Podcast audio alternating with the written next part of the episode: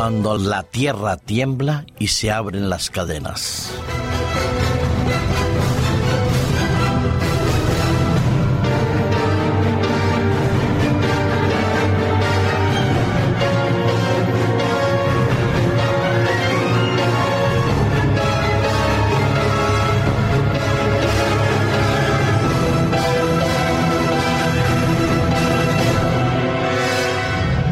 Este fin de semana en el norte de Italia era sacudido por un terremoto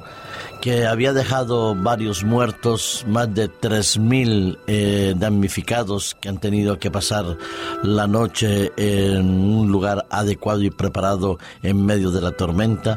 después de haber tenido diferentes réplicas. Lo cierto es que el terremoto que surgió la madrugada a las 4 de la mañana era de magnitud 5,9 y después, posteriormente, las réplicas de 4,9, 4,6 habían producido daños y estragos en una parte de Italia, la parte norte de Italia a 36 kilómetros eh, de Bolonia, la capital de la región de Emilia-Romagna. Se ha sentido este terremoto en las ciudades de Toscana, Veneto, Lombardía, Tretino Alto, Adagio, Friuli, Venecia, Giula y Ferrara. Esto es toda la zona que se ha visto afectado. La primera sacudida, que posteriormente se sintió con una réplica de magnitud 4.9, la primera sacudida fue 5,1 en esta provincia eh, trayendo como consecuencia pues lo que hemos estado viendo eh, los destrozos en muchísimas viviendas derrumbamientos de edificios la muerte de unas siete personas y unos más de 50 60 heridos. Este terremoto que ha mm, producido todos estos daños y que se ha sentido en otros lugares también de Italia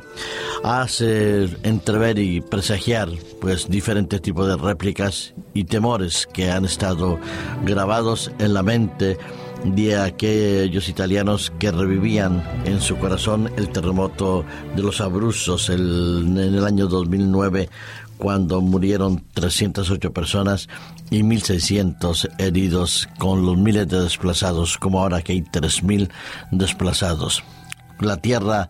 efectivamente no se está tranquila. Los movimientos sísmicos y telúricos pueden producirse en diferentes zonas trayendo también el temor, el pánico, el dolor y el sufrimiento en muchas personas. Pensar que, por ejemplo, que una señora de unos 100 años en la ciudad de San Agostino eh, había fallecido no porque se le hubiera desplomado absolutamente nada sobre ella, sino del miedo que había sentido al ver cómo la tierra temblaba y cómo se movía su casa. Esta mujer tenía más de 100 años. O aquel trabajador que estaba en ese edificio cuando una barra de una viga le cae en la cabeza, le lleva la muerte cuando sus compañeros pues son restan impotentes frente a esas, tragedias. Hay momentos en los cuales a nosotros nos gustaría que las cosas fueran de manera diferente, pero no siempre es posible. El presidente de Italia abandona esa cumbre de la OTAN para estar cerca de su país y poder atender y ayudar y también animar a todas las personas que han sido víctimas de este seísmo.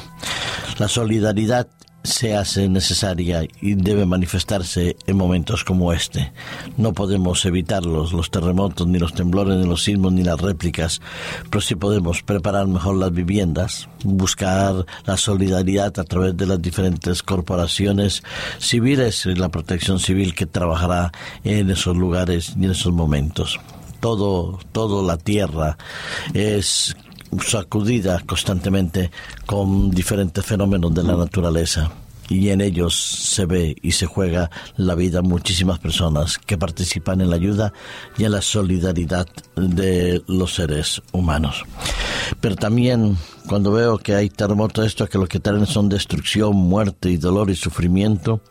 tengo que pensar en otro tipo de terremotos, en otro tipo de movimientos sísmicos que se producen o que se produjeron en diferentes momentos en la historia de la humanidad y que se ven reflejados en la palabra de Dios. Uno de ellos, que quizás todos conocéis, está en el Evangelio, perdón, en el libro de los Hechos de los Apóstoles, en el capítulo 16, cuando Pablo y Silas han sido detenidos, llevados a la cárcel después de haber sido azotados, metidos en el fondo de aquel recinto penitenciario de la época, con cepos en los brazos, en las manos y en los pies, y estando ahí justo, como quien dice, abandonados por la suerte, ellos se dedican entonces a cantar y llorar, lo dice el versículo 25 del libro de Hechos 16, cuando dice que ellos cantaban, lloraban y todos los presos los escuchaban. En aquel momento, cuando ellos celebran y alaban a, a Dios, se produce un acontecimiento increíble. Hay un terremoto tiembla la cárcel, pero a diferencia del de Italia como de otros sismos que asistimos y que tenemos que de vez en cuando traer en las noticias, aquel sismo no produjo muertes. No, al contrario. Dice que el libro de los Hechos de los Apóstoles que en aquel momento se abrieron todas las puertas y las cadenas de los presos se soltaron extraño terremoto, ¿no es cierto?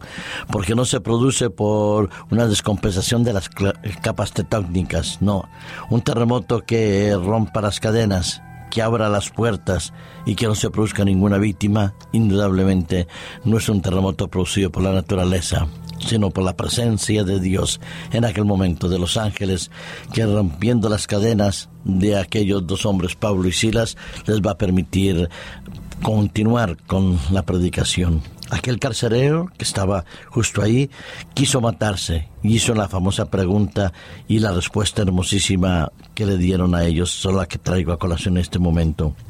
en el versículo 30, después de aquel terremoto y sintiendo que a todos, este, pensando que todos se habían eh, escapado los presos queriendo matarse, cuando Pablo y Silas le gritan que no lo haga, él saca a Pablo y a Silas y en el versículo 30 dice, ¿qué debo hacer, Señor, para ser salvo? Y le contestan Pablo y Silas, cree en el Señor Jesucristo y serás salvo tú y tu casa.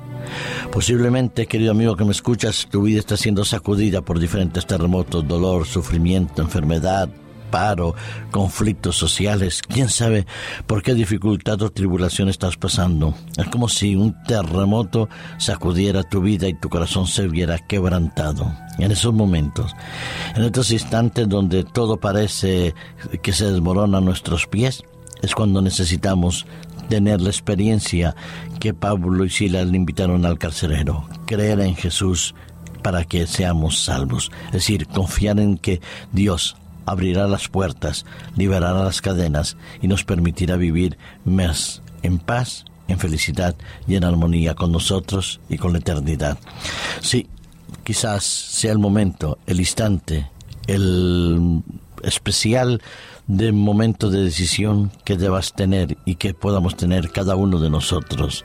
Creer en el Señor Jesús para que seamos salvos nosotros y nuestras familias. Creer en medio de la adversidad significa tener esperanza para ver la solución que Dios tiene planteada para cada uno de nosotros. Ojalá que en tu vida, a pesar de los terremotos que surjan, tu fe nunca desfallezca y tu confianza en Dios permanezca para siempre.